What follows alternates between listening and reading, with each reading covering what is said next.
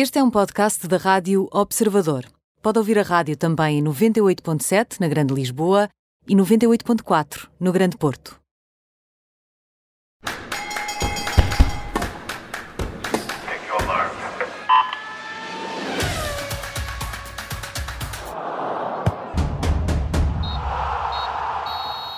Bem-vindo ao Nem Tudo o que vai à rede é bola com Bruno Rosário, Mariana Fernandes e comigo Aníbal Rebelo.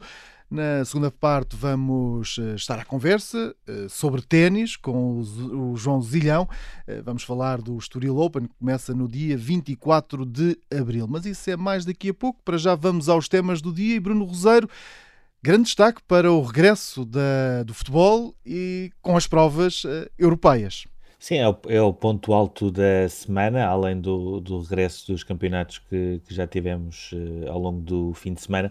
e é o ponto alto, sobretudo, pelo jogo do Futebol Clube do Porto em Sevilha, com o Chelsea, na primeira mão dos quartos de final da Liga dos Campeões. É uma cidade que traz uh, boas recordações ao Futebol Clube do Porto, foi lá que ganhou a Taça UEFA em 2003 uh, eh, com o Celtic, não no mesmo estádio onde vai jogar agora, o Sanchez Pirjuan, na altura foi no Olímpico de Sevilha, mas será, sobretudo, uma grande oportunidade para o Futebol Clube do Porto uh, voltar a mostrar o estatuto que tem vindo uh, a desenvolver de novo nas últimas temporadas de equipa com ADN europeu. E mais uma vez não partindo de favorito como acontecia na eliminatória com o Chelsea, com a Juventus, perdão, tem todas as condições para conseguir agora um resultado positivo é, é óbvio e é natural que o resultado do Chelsea no último fim de semana, uh, com o West Bromwich em casa, uh, sendo goleado por 5-2, abre um bocadinho até as expectativas uh, do Futebol Clube do Porto. diria que essa é uma imagem errada, apesar de tudo, porque foi um jogo muito condicionado pela expulsão do Tiago Silva, quando o Chelsea estava na frente ainda na primeira parte, e portanto uh, uh, não se pode dizer que uh, existe ali uma espécie de um barómetro possível para, para deslindar como ultrapassar este Chelsea. Agora, a verdade é que o Futebol Clube do Porto entrando com a mesma agressividade, a mesma intensidade, a mesma coragem para pressionar alto em alguns momentos do jogo, aí sim poderá fazer aquilo que o West Bromwich fez em grande parte do, do jogo, uh, tendo jogadores com muito mais eh, qualidade do que, do que esta equipa da Premier League. Uh, portanto, diria que é uma eliminatória que tem o Chelsea como favorito, com algum favoritismo, o Futebol do Porto a poder passar e a poder fazer histórias chegando às meias finais. Uh, e em paralelo com isto haverá uh, grandes jogos também em perspectiva, nomeadamente na terça-feira o Real Madrid com o Liverpool, uh, que diria que é uma espécie de vingança da última conquista uh, europeia do Real Madrid, muito marcada por aquele lance onde Sérgio Ramos lesionou o Salah e portanto de, ninguém consegue descortinar o que é que poderia ter sido essa final com Salah em campo a, recepção do Manchester City ao Dortmund e também na quarta-feira, no mesmo dia do jogo do Futebol Clube do Porto, a, final de 2020 entre o Bayern e o Paris Saint-Germain, que atravessa uma crise de resultados em termos uh, nacionais. Depois da quinta-feira vamos ter a Liga Europa, uh, um bocadinho um downsizing em termos de qualidade, ainda assim uh, dois destaques, o Ajax-Roma, Roma de Paulo Fonseca, e também o Granada-Manchester United, com um duelo de portugueses, Domingos Duarte, Rui Silva, o Quina e o Bruno Fernandes. Ficar muito atentos também a estes jogos aqui no Observador. E Mariana Fernandes, eh, da, da Europa, entramos no Campeonato Nacional, na nossa Liga também, em destaque, a 25 jornada que termina hoje. Sim, estamos aqui ainda com uma jornada em suspenso, como disseste e bem, porque o Sporting Braga, o Benfica e o Sporting só jogam esta noite, segunda-feira à noite. Uh, os minhotos visitam o Farense, os encarnados recebem o Marítimo na Luz e os leões deslocam-se a Moreira de Cónegos para defrontar o Moreirense, sendo que todos uh, têm a garantia de que têm de ganhar para manter as distâncias para o Futebol Clube do Porto, que no sábado derrotou, ainda que in extremis, mesmo na ponta final, o Santa Clara. Nesse jogo, no Dragão, Sérgio Conceição deixou de fora os jogadores que tinham sido mais utilizados nas seleções. Ele até uh, falou sobre isso depois na flash interview, falou sobre Corona, que jogou dois amigáveis pelo México e depois descansou uh, neste jogo oficial com o Porto. Falou também sobre Zaidu, uh, que chegou muito em cima uh, do jogo contra o Santa Clara, falou sobre o Mbemba que teve de fazer uma viagem muito extensa para chegar a Portugal depois de estar ao serviço do Congo. Portanto, a verdade é que neste jogo o Porto esbarrou na organização defensiva da equipa de Daniel Ramos, que já tinha causado muitos problemas ao Benfica e ao Sporting, portanto não foi propriamente uma novidade, e que acabou por cair apenas no quinto e no último minuto de descontos com um gol de Tony Martínez que garantiu os três pontos dos Dragões. Neste momento o Sporting tem mais 7 pontos do que o Porto, volta aos 10 se ganhar ao Moreirense, o Benfica está a 6 e volta a 3 se ganhar ao Marítimo, e o Braga está a 7, volta portanto a 4 se ganhar ao Farense. Tudo isto numa semana de Primeira Liga que teve mais uma chicotada psicológica, portanto, mais um treinador a sair. João Henriques não resistiu à quarta derrota seguida no Vitória de Guimarães, depois do desar de ontem com o Tondela, foi despedido, vai ser substituído por Bino, que estava até aqui ao comando da equipa B, e também numa semana com uma notícia uh, mais triste, uma notícia mais negra na Primeira Liga, o Daniel Guimarães, o guarda-redes do Nacional da Madeira, que está a lutar contra um cancro e, claro, uh, está, tem o futebol todo do seu lado. E agora vamos às cartas com o As, o Joker e a carta fora. E Bruno Roseiro, tu hoje começas logo com dois ases em cima da mesa, com Palhinha e Daniel Bragança. Sim, para, para, compor, digamos assim, um, um meio campo, uh, porque tem aqui o ponto comum de terem começado a temporada uh, em clara desvantagem em relação uh, aos restantes companheiros, não só da equipa, mas também de seleção, mas nesta altura são, para mim, duas das grandes revelações ao longo desta temporada. Olhando para o Palhinha, ele consegue pela primeira vez aos 25 anos ser internacional A, não é um jogador que tenha propriamente passado em termos de seleções mais jovens, portanto, portanto, até por aí é mais complicado chegar à seleção A. Conseguiu, uh, fez os três jogos, de, os primeiros três jogos de qualificação de Portugal para o Mundial de 2022, uh, eh, entrou sempre bem, marcou inclusivamente o gol que fechou as contas uh, no Luxemburgo. Uh, diria que é uh, mais do que um sério candidato uh, a ir ao europeu, apesar de estar numa posição onde existe William e Danilo e num setor onde até jogadores como, por exemplo, o Renato Sanches, que esteve muito bem com o Luxemburgo, estão a tentar apanhar essa, essa vaga, mas não deixa de ser curioso, Palhinha nesta altura é uma grande referência em termos de época desportiva nacional, quando uh, entre agosto e setembro andou a treinar à parte porque o Sporting aquilo que queria era vendê-lo e isso acabou por não acontecer e uh, acabou por traduzir-se depois de uma das grandes mais-valias da equipa de Ruben Amorim. O caso de Daniel Bragança é um bocadinho diferente, ele tinha estado emprestado ao Estoril, uh, voltou ao Sporting, partia claramente numa posição secundária, olhando para o meio campo que já tinha Palhinha, tinha Mateus Nunes, na altura, no início ainda tinha Vendel, depois teve também João Mário, conseguiu ir-se afirmando sempre que entrava em campo porque dava uh, uma outra qualidade à equipa. No Sub-21 aconteceu a mesma coisa, começou também como suplente a partir do jogo da Inglaterra, onde ele entra ao intervalo e consegue com o Trincão mudar as características do jogo e levar uh, também Portugal à vitória. Conseguiu ser titular depois no jogo com a Suíça e acabou por ser, uh, digamos assim, o rosto de uma equipa que, que claramente deu gosto de ver jogar, aquela equipa do Sub-21 de Rui Jorge continuou a brilhar no europeu e conseguiu a qualificação para a fase seguinte, existindo também Vitor Ferreira, existindo também Fábio Vieira, Jetson, Florentino, mas foi sobretudo uma equipa que conseguiu controlar todos os jogos com bola, que não é normal e não é fácil, e o Daniel Bragança acaba por servir de exemplo paradigmático de como conseguir isso mesmo. Grande destaque. E começamos, uh, Mariana, tu, o, teu, uh, o teu as vai para, para o Diogo Jota, é uma carta uh, repetida aqui neste espaço, mas que vale a pena repetir sempre, até pelo, pelo, pelo que fez na seleção e pelo que está a fazer no Liverpool. Sim, é um as repetido, já esteve aqui na semana passada, mas a verdade é que tem mesmo de ser, porque Diogo Jota continua a ser o as do Liverpool, um dos ases da temporada, não só do Liverpool, mas também da seleção.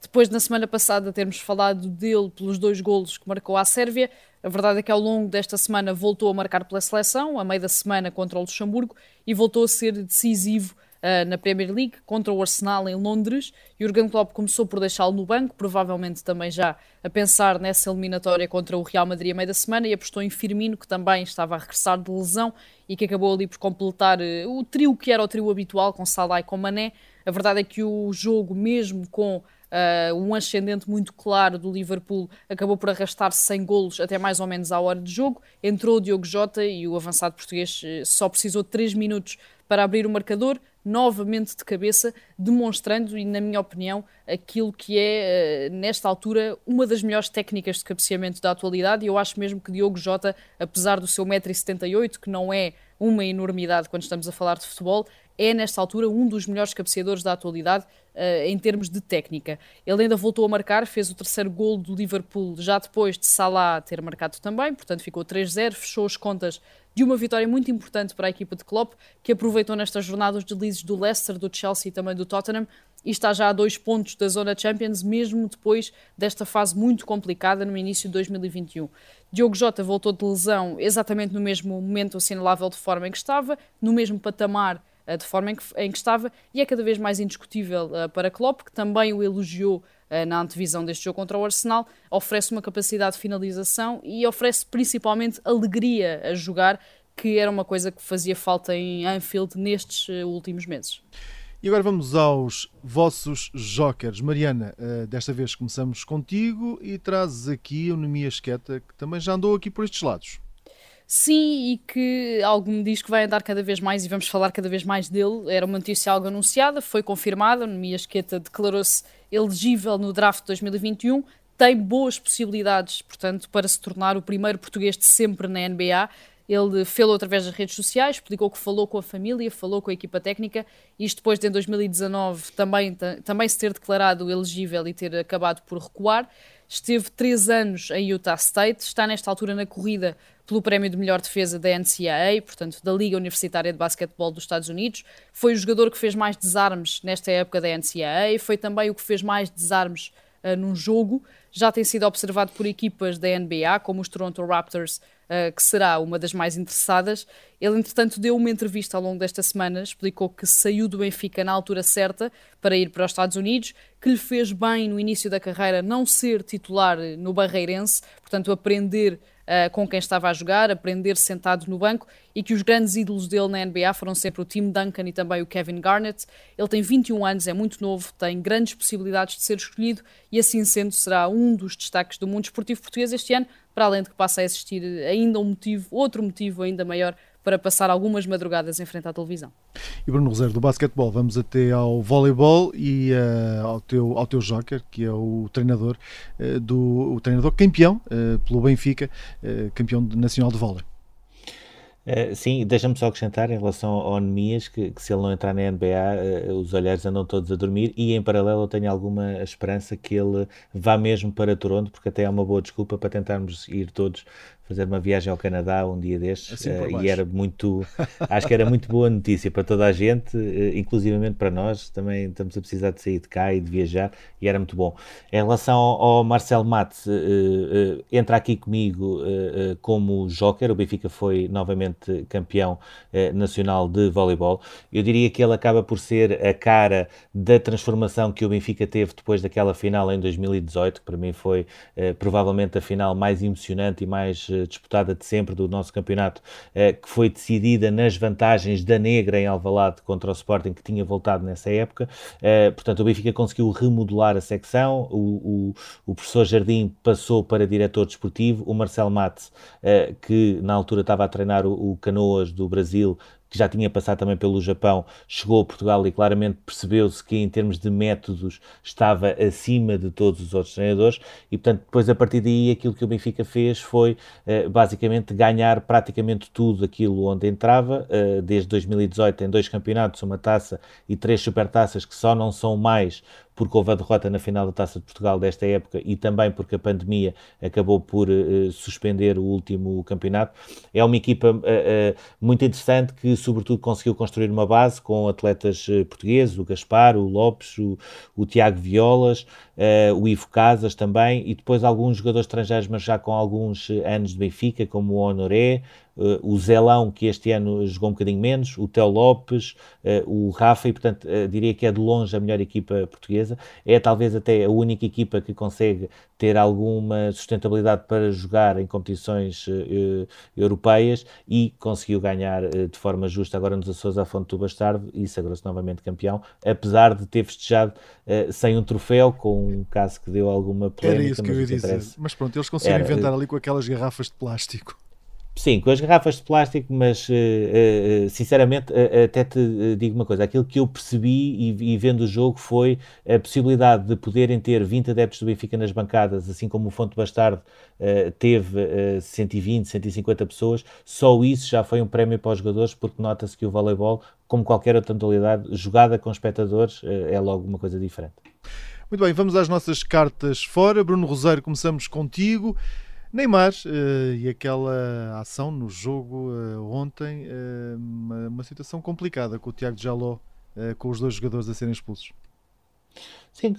continua, eh, continua a Neymar, ou seja, continua a ser um dos melhores do mundo, mas continua a ter erros de principiante eh, e os anos vão passando e parece que não, ele já tem 29 anos, mas continua a cometer aqueles erros que cometia se calhar ainda na altura do Santos ou no início da passagem pelo Barcelona. Eh, desta vez, sem necessidade nenhuma, envolver-se ali numa troca de empurrões com o Tiago Jaló em cima do minuto 90 e quando o Paris Saint-Germain mais precisava, sobretudo era de atacar a baliza porque estava a perder com o Lille e acabou mesmo por perder e com isso isso descer ao segundo lugar, ultrapassado por, eh, pelo Lille, que agora tem mais 3 pontos. Uh, aquela discussão depois uh, foi aumentando o volume uh, da conversa e a tensão e só não acabou em agressões depois no túnel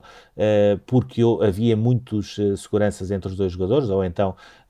o Neymar e o, o Tiago Jaló, que é internacional de sub-21 e que esteve também na equipa de Rui Jorge, apesar de não ter sido utilizado,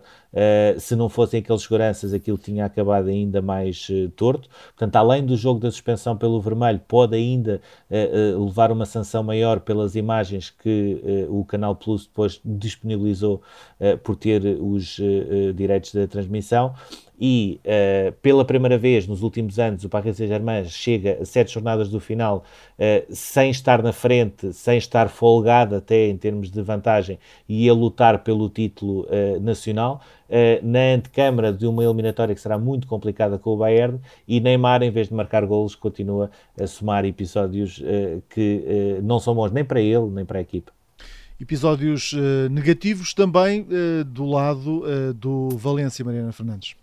Sim, muito rapidamente é uma daquelas histórias eh, que envergonham o futebol, independentemente de uh, se ir ainda verificar o que se passou ou não. À meia hora de jogo uh, do ontem, o Valência decidiu abandonar o relevado do jogo contra o Cádiz, depois de Diacabi, central francês, se queixar de um insulto racista proferido por Juan Cala, central do Cádiz, na sequência de uma discussão entre os dois. O árbitro mostrou amarelo a Diacabi pelos protestos, o Valência deixou o relevado, voltou 20 minutos depois eh, para não perder o jogo, para defender o símbolo, como disse também nas redes sociais. Só o Diacabi é que foi substituído de imediato e o Juan Cala saiu também ao intervalo. O relatório do jogo, que foi entretanto revelado, deixa explícito aquilo que Diacabi disse ter ouvido de Juan Cala. A equipa de arbitragem garante não ter ouvido nada para justificar também o porquê de não ter tido qualquer ação disciplinar para com o jogador do Cádiz. O Diacabi ainda não disse nada depois do que se passou. O Valência colocou-se ao lado do jogador, como é natural. O Porto também deixou uma mensagem de apoio, cerca de um ano depois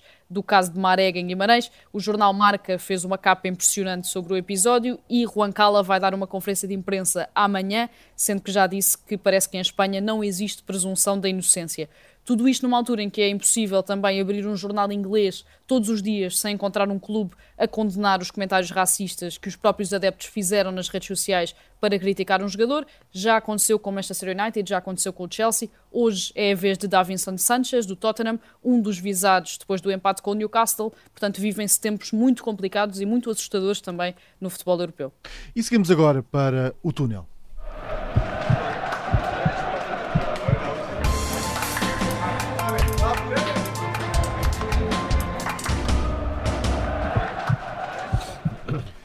Lá agora para um minuto. Eh, Bruno Roseiro, falamos eh, do Benfica e da novela Vlaco Dimos? Uh, sim, muito uh, sucintamente, uma novela onde claramente estão todos a perder. O Vlaco Dimos aproveitou a presença na seleção para manifestar o seu descontentamento, descontentamento com a atual situação de suplente no Benfica e a vontade que também tem de sair, ou seja, com essas declarações desvalorizou o, o seu passe e a sua cotação. A resposta do Jorge Jesus foi ainda mais agressiva, dizendo que se ele fosse titular já tinha saído da equipa, porque ainda por cima não autorizava sequer que nenhum jogador lhe perguntasse uh, porque é que não jogava, pode ser uma questão de estilos, eu pessoalmente não concordo muito com esta situação, mas também desvalorizou ainda mais aquilo que é um ativo e aquilo que se percebe é o Jorge Jesus uh, achou que o gol sofrido uh, pelo Vlaco Dimos em Alvalade foi uma espécie de uma gota d'água, Uh, prefere o Elton Leite não só por considerar que joga melhor com os pés, mas também porque sai melhor dos postes e porque uh, erra menos. tenho, sinceramente, algumas dúvidas sobre isso. Ele é que é o treinador, ele é que tem de escolher, portanto, por aí está tudo bem. Aquilo que sinto é que O, o, percurso de Vlaco Dimos uh, no Benfica, inclusivamente a, aos olhos dos próprios companheiros, não merecia que nesta altura ele estivesse nesta situação. E por aí diria que pode haver, no final da temporada, terá de haver uma solução, mas não sei até que ponto é que haverá um vencedor no meio desta guerra toda. Muito bem, Bruno Rosário, ficamos com esta análise, também esta novela uh, no Estádio da Luz, com o Vlaco Dimos e o Jorge Jesus, que iremos acompanhar também aqui uh, no uh, Observador. Na segunda parte deste programa vamos estar aqui à conversa sobre ténis com o João Zilhão, o diretor do Estúdio Open.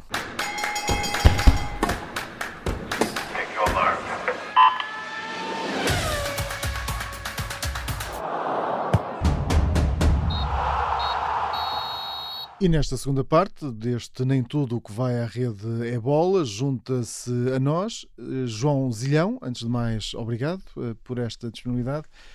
Vamos... Boa tarde, olá, viva. Olá, boa tarde. Vamos falar de ténis e vamos falar do, do Estoril Open depois do cancelamento do ano passado. Qual é a importância da edição deste ano para, para este evento?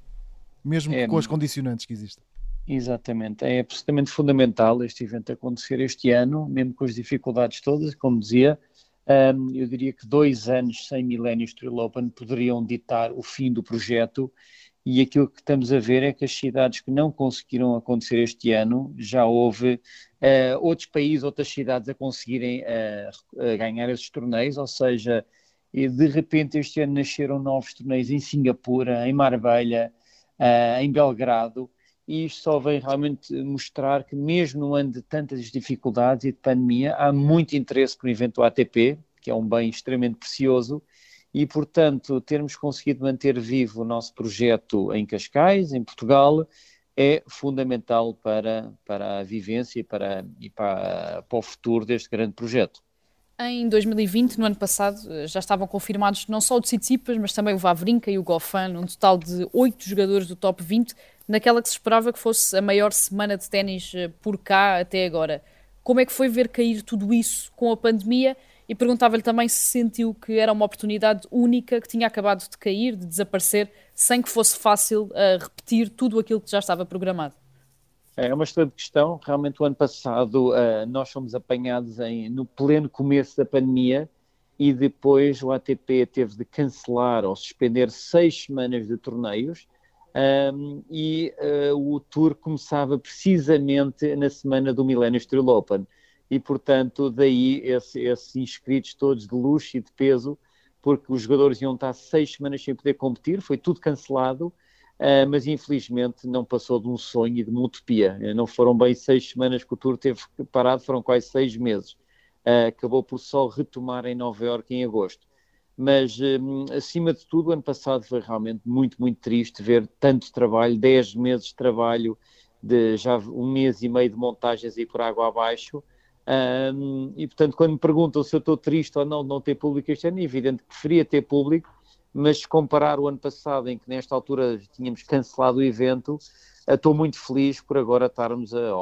pelo menos há umas semanas, termos confirmado que o evento ir realmente para a frente e vai acontecer de 24 de abril a 2 de maio. Portanto, é uma realidade este ano.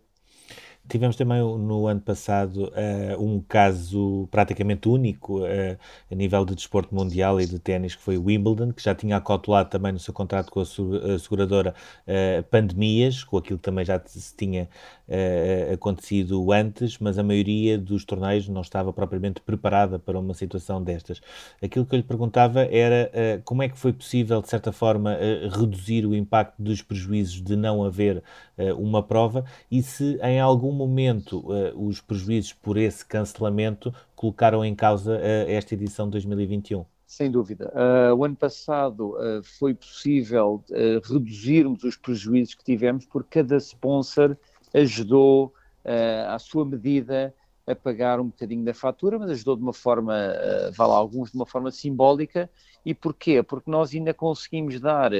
três meses de campanha aos sponsors, grande campanha na Cofina, na JCDECO, nos nossos vários meios e media partners, e portanto os sponsors acharam que fazia sentido também ajudar de alguma forma o evento. O evento só conseguiu dar uma singela parte das contrapartidas que queria dar, caso fosse acontecer, mas hum, ainda a segunda parte da sua questão, evidentemente, eh, o ano passado também re renegociámos com todos os sponsors uh, o que poderia ser a edição de 2021 e acautelámos também, já toda a gente ficou mais inteligente em relação a uma situação destas e acautelámos também a situação de, de ainda estarmos numa situação de pandemia, pandemia em 2021. Portanto, isto obrigou realmente a um trabalho de fundo, uh, burocrático, legal, de reuniões, uh, todas elas feitas por Teams ou por Zoom, com cada um dos nossos sponsors e cada um dos, dos, das pessoas envolvidas no projeto, para encontrar as melhores soluções e para manter o projeto vivo mas os desafios económicos foram extremamente complicados. A nossa empresa teve que nos financiar na banca para poder, um, para poder realmente satisfazer todas as necessidades de tesouraria que tinha e para também poder devolver o dinheiro todo dos bilhetes a quem comprou bilhetes do ano passado. Uh, nós, num, num, num, período recorde de 3 ou 4 dias, devolvemos a todos os compradores de bilhetes de edição de 2020 os bilhetes que tinham comprado mas obviamente que isto, isto em termos de tesouraria, de cash flow, foi muito difícil para, para nós. Sobre a organização de um evento deste calibre com as contingências atuais, eu fazia-lhe aqui duas perguntas uh, que acabam por ir parar ao mesmo sítio.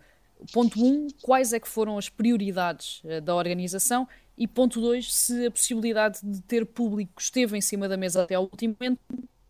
até com aquele pedido à DGS e ao Governo para ter 500 pessoas nas bancadas. Muito bem. Uh, portanto, a prioridade número um era fazer o evento acontecer, essa era a prioridade número um, e, e, e, ser eh, pelo menos um grande evento televisivo para Portugal e para o resto do mundo. O evento é, é televisionado em mais de 100 países, são milhares de horas de televisão, que, que dá retorno a, Estoril, Cascais e a Portugal, e acima de tudo, uh, pertencer ao, calendário da ATP, acho que é extremamente, uh, é um orgulho grande para Portugal. Uh, e, portanto, a prioridade número um era conseguir, debaixo de, de, das normas todas que a DGS exige, o ATP exigem, conseguir que a prova fosse para a frente e fosse uma realidade uh, uh, no Estoril naquelas datas. depois, tudo o que viesse em cima disso seria, seria mais positivo, obviamente, e claro que lutámos muito e continuamos a lutar por ter alguns espectadores nas bancadas, percebemos depois, a certo ponto, que seria muito difícil ou impossível haver uma exceção para o ténis quando a Fórmula 1, o MotoGP, o futebol e por aí fora não poderão ter público. E, portanto, nós também não queremos, não queremos e achamos que não devemos ser uma exceção às normas que estão em vigor para todos os outros eventos e, como tal, avançamos mais uma vez para que o evento acontecesse mesmo num cenário de, de, de não ter nenhum público. É, é, evidente que é triste, é, toda a gente gosta de ver desporto com, com, eh, com as bancadas cheias e com o público eh, animado e a bater palmas e, e entusiasmado com, com, com tudo o que está a acontecer no corte, mas percebemos que ainda é cedo demais e que a, a situação pandémica exige prudência, exige toda a cautela possível. Neste uh, regresso uh, que, o, que o ATP Tour uh, teve, houve pelo meio aquela situação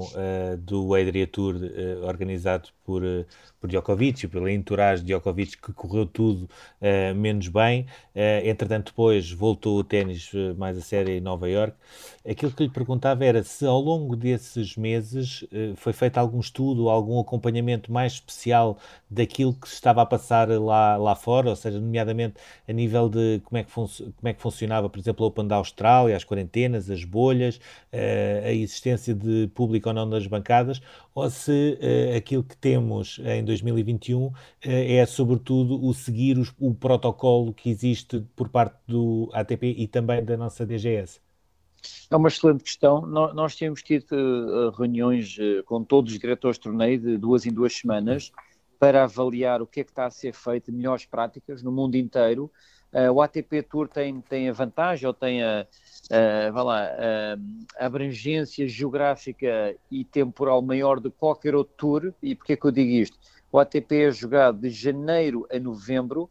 nos cinco continentes, nas grandes capitais do mundo, e o que obriga o ATP a estar em constante diálogo com as DGS de mais de 40 países. Uh, e as principais capitais mundiais, Nova Iorque, Londres, Paris, Madrid, uh, Lisboa, ou neste caso Cascais Estoril. O que, o que é que isto traz? Traz, sem dúvida, muita inteligência uh, e as melhores práticas internacionais para, para o tour do, do ténis. E como tal, o ATP tem um documento com mais de 60 páginas em que tudo está rigorosamente pensado para vários cenários de público ou não público e de forma a conseguir ter bolhas para os jogadores e para toda a organização do torneio que funcionem da melhor forma a que não haja contágios e não hajam problemas como, e disseram muito bem naquele projeto do Adria Tour que não correu nada bem. Mas só para terem uma ideia, e posso entrar aqui num pequeno detalhe,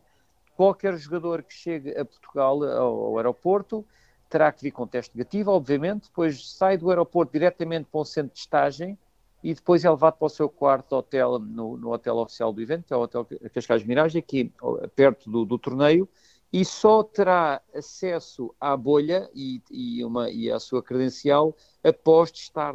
eh, negativo noutro teste PCR e depois tem realmente um rigor enorme nas zonas onde pode andar, que é basicamente dentro da bolha controlada no torneio e dentro da bolha controlada no hotel. E o ATP tem conseguido, com, este, com, este, com esta um, forma de atuar, de ter os torneios extremamente bem controlados, mas com muito rigor e com muita testagem. O elenco desta edição é o melhor da história do Estoril Open, tem cinco tenistas do top 20, para além também do Richard Gasquet e do João Sousa, que é um wildcard. Este salto também funciona como atrativo depois de um ano que não teve torneio e num ano em que não há público, ou seja, a ideia é mostrar que apesar de tudo o que aconteceu o ano passado, o Estoril Open está nesta altura mais vivo do que nunca? é uma excelente questão. Nós, obviamente, ficamos muito contentes de ter conseguido atrair um, lote de jogadores tão interessante e de tanta qualidade. É evidente que no ano em que o evento é, é, um, é um produto puramente televisivo, de redes sociais e digitais, ter este quadro ajuda muito às audiências e não temos dúvida que temos alguns nomes que as pessoas adoram ver, como o Gael Monfils, o Fábio Fognini, são verdadeiros artistas de entretenimento dentro e fora do corte, e tudo faremos para levar as melhores imagens de, do evento, não só do ténis que vai acontecer nos cortes do Clube Ténis do Estoril, mas também de tudo o que é feito em termos de bastidores, lá está, por equipas que estão totalmente controladas e, e, e, e que estão dentro da bolha, para levar o melhor que acontece dentro e fora do corte do Milênio Open deste ano à casa das pessoas, quer por forma de televisão normal, hum, como tudo o que é plataformas digitais e que as pessoas realmente vão poder acompanhar o evento. Este ano ninguém pode ir ao evento, mas esperemos que o evento vá à casa de muitas, muitas milhões de pessoas pelo mundo fora. Isso para nós é, é ponto assente que iremos fazer muita, muita cobertura e criar in, intensos conteúdos de, de diversão uh, para as pessoas poderem acompanhar os seus artistas. Aliás, neste caso, os jogadores preferidos. Olha, olhando aqui também para, para aquilo que se tem passado esta época e no final de 2020, se calhar excetuando os quadros masculinos do Grande Slam, perguntava-lhe se, se concorda que tem existido uma margem maior eh, para surpresas e para resultados inesperados, como aconteceu, por exemplo, agora em Miami, pelo facto de não haver público, pelo facto de eh, todo o contexto ter sido diferente, isso também propicia a, a que exista mais espaço a surpresas e estas, estes resultados inesperados? Sem dúvida, temos visto realmente mais jogadores uh, menos cotados ou com uh, ranking não tão bom a fazer excelentes resultados neste, neste princípio da época. Eu julgo que é fruto, obviamente, que quando temos as bancadas cheias, o público tende a puxar pelos jogadores mais cotados, pelos cabeças de série, pelos, pelos nomes que eles gostam de seguir, e realmente sem público, um, quase que ficam todos em situação de igualdade o que, o que depois cria, eu diria, mais surpresas. O público já não tem nenhum fator decisivo no encontro e realmente veio provar que o nível dos jogadores do top 100 é extremamente elevado, as diferenças são mínimas e às vezes basta um jogador num dia não estar a 100% para perder com outro que tem um ranking muito pior do que ele. Mas uh, aquilo que vimos em Miami foi dois excepcionais jogadores, o Senna e o Urcas, que vão, vão realmente estar na ribalta nos próximos anos. São, são dois excelentes jogadores, sem dúvida. Falando agora também sobre o João Sousa, que vai estar então no Estoril como wildcard. O João teve uma temporada passada muito complicada, teve também aquela lesão que dificultou ainda mais um ano que já estava a ser muito difícil. Foi agora eliminado na segunda ronda em Miami, caiu para o lugar 107 do ranking e já admitiu também em entrevistas que teve uma fase um bocadinho mais complexa ao nível da motivação. Acredita que o Estoril Open em Portugal e onde o João ganhou em 2018 é o local indicado uh, para voltar ao seu melhor? É, mas aí, pegando na, na, antiga pergunta que me fizeram, aí o público vinha ajudar muitíssimo. Uh, nós todos sabemos que, eu diria que a vitória do João em 2008 foi, uh, foi muito importante ele, ele, ter jogado em casa, ele, ele, ultra, ultrapassou jogadores que neste momento estão no top 5 mundial e no top 10, como o Medvedev, que é número 2 do mundo, e o Tsitsipas, que está, que está no top 5, uh, ah, muito também pelo mérito dele, mas eu acredito que o público português tenha ajudado em momentos-chave de alguns dos encontros que ele teve, em que teve que salvar match points e, e que jogou um tie-break complicadíssimo contra o Stefano Tsitsipas nas meias finais, um, eu acho que um, ele é, eu gostaria muito de ver o João a recuperar a sua confiança, a recuperar o seu melhor ténis aqui no, no corte onde, onde ele já foi tão feliz e onde ergueu o troféu em 2018 e estou esperançoso que daqui a três semanas ele, ele se possa exibir ao mais alto nível aqui no, no Millennium Steel Open. Espero que, que ele ainda se lembre do quão bem já jogou aqui e do quão feliz uh, conseguiu, uh, conseguiu uh, quanta felicidade conseguiu trazer para todo Portugal nesse ano histórico para, para nós e para ele, obviamente. O ténis é também uma das modalidades que, que já voltou esta segunda-feira, nesta segunda fase de desconfinamento. Já temos dezenas e dezenas de, de escolas uh, a abrir para, para, mais novos, para mais velhos. Uh, Perguntava se, pelas próprias características uh, do ténis, pelo facto de ser um desporto de baixo risco, se considera que pode haver aqui uma espécie de contraciclo e termos, por exemplo, as modalidades de pavilhão coletivas a irem atrás de todos os atletas que foram perdendo, sobretudo a nível de formação, mas em contrapartida ao ténis a poder beneficiar deste contexto existente para poder até alargar o leque de praticantes que tinha antes da pandemia. Um, portanto, o ano passado isto já aconteceu, o ténis beneficiou bastante de, de, de algumas restrições que havia para alguns desportos de, de equipa e de pavilhão, e o ténis foi talvez dos desportos mais beneficiados pelo, vá lá, pelos fatores de, que esta pandemia obriga, sendo realmente, como diziam, um, um evento jogado ao ar livre e com pouco contacto e com grande distanciamento, é um desporto muito seguro, é um desporto que a nível internacional também tem sido, durante a pandemia, o, o lá, o, aquele que beneficiou mais com, com, com estas, com estas uh, imposições que cada governo tem feito às modalidades, e é muito bom poder ver que há muitos jovens e há, muita, há muitas escolas de ténis que, estão, que estavam completamente cheias e sem capacidade para receber mais alunos, uh, mesmo antes de, de ter, termos voltado a fechar. Portanto, eu estou com, com grandes esperanças que o ténis possa ter um crescimento enorme a partir de agora, com, com os clubes e com os cortes cheios, sei pelos nossos sponsors de raquetes e bolas que os números de vendas estavam a correr eh, muitíssimo bem, uh, antes de, de, tudo ter fechado novamente, e só espero que a partir de agora não volte a fechar e que as pessoas possam fazer desporto ao ar livre e em total segurança, porque realmente o desporto é fundamental para as, para as nossas vidas, para a nossa saúde e também para a nossa saúde mental. Perguntava-lhe para finalizar, uh, com esse uh, uh, potencial aumento de praticantes, o que é que depois fica a faltar entre uh, o praticante e o bom jogador e um jogador uh, de top mundial uh, que Portugal teve no João Sousa num passado não muito longínquo? Para realmente podermos voltar a ter outros João Sousa ou mais João Sousas, a base tem de ser, a base de atletas de alta competição tem de ser muito grande porque um João Sousa sai um, eu não vou dizer um no milhão, mas sai um de, de, de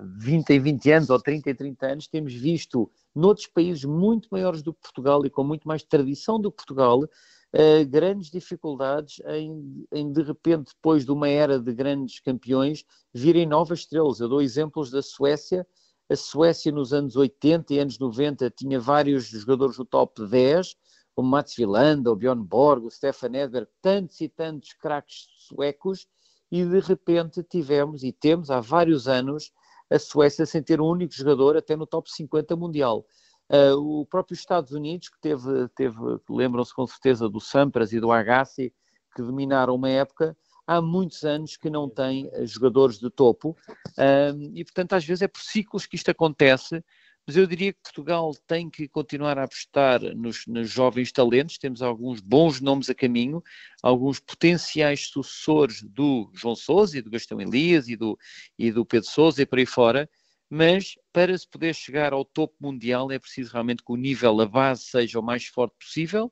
e que haja depois um ou dois que conseguem furar e chegar onde o João se chegou, que é realmente um feito único e histórico tudo o que o João já consegui, conseguiu alcançar para o ténis e para o ténis português.